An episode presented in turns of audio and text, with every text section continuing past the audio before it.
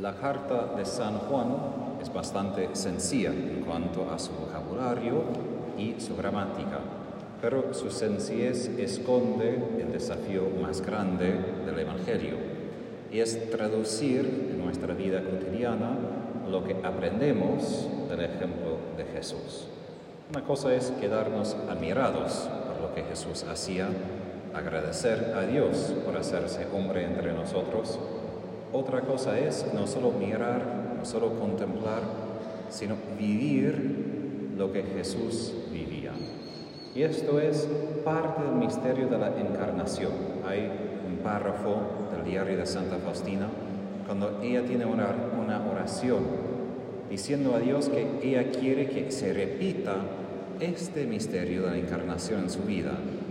Momentos cuando ella nace de nuevo momentos cuando trabaja en silencio y escondida, momentos cuando ella tiene que empeñarse en apostolado por la salvación de los demás, y momentos de sufrir y de morir como Jesús en Calvario.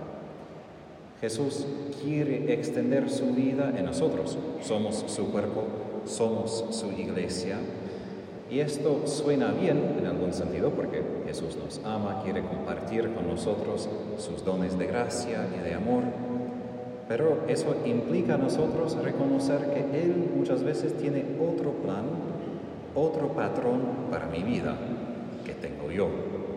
Yo puedo tener otras metas, otros destinos, y Él tiene un único destino, y es amor. Nada más y nada menos. Y por esto San Juan apunta que para decir que conocemos a Dios, conocemos a Jesús, no es un asunto meramente de saber la doctrina, eso sí es el primer paso, porque no podemos amar lo que es completamente desconocido, pero para conocer a Jesús de verdad no es solo mirarlo, admirarlo, es ir en pos de Él, poder vivir como Él. Hay momentos cuando sí queremos imitarlo, cuando está predicando, cuando está salvando, pero hay momentos cuando no tanto queremos imitar a Él, cuando nace en pobreza, cuando tiene que huir de perseguidores o cuando tiene que morir desnudo en Calvario. Pero esos son momentos cuando conocemos a Jesús no tanto desde la mente, sino desde la experiencia vivida. Necesitamos la oración, pero la oración después tiene que ser traducida a la vida cotidiana y si no se traduce, ¿qué pasa?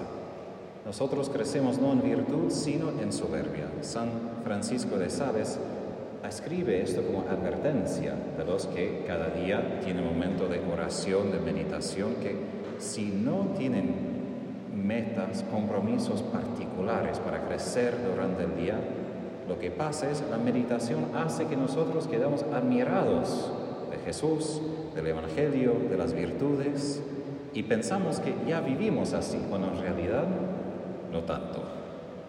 No es como vivimos. Y ahí crecemos más en nuestra imaginación, que somos mejores de lo que en realidad somos. Por eso el desafío más importante de nuestras vidas es conocer a Jesús no solo a través de lo que sabemos, sino conocer a Él a través de su vida dentro de nosotros. Y eso es todo el tema del Espíritu Santo que Él nos da después de su resurrección. Él quiere vivir su vida en nosotros. Pero eso quiere decir que tenemos que dar a Él lugar, espacio para vivir su vida, para tener su amor en nuestros corazones. Un amor que a veces es muy dulce, provee consuelo y paz, pero un amor a veces que nos trae tristeza, nos trae dificultad, nos trae dolor, porque también carga con la cruz. Recuerdo también otro párrafo de Santa Faustina cuando ella está intentando meditar la pasión y no puede porque ella está sufriendo tanto que ni puede concentrarse bien en la oración. Y el Señor le dice, no tienes que meditar en mi pasión porque la estás viviendo ahora. Y no es para simplemente darle una excusa, pero es decir que ahora en vez de mirarme al Calvario, es justamente tu momento de vivir tu Calvario. Y aquí quiero decir una cosa de otro sacerdote carmelita que habla que ese momento de no solo mirar a Jesús frente de nosotros, sino de vivir como Jesús dentro de nosotros, puede hacer que sentimos desubicados.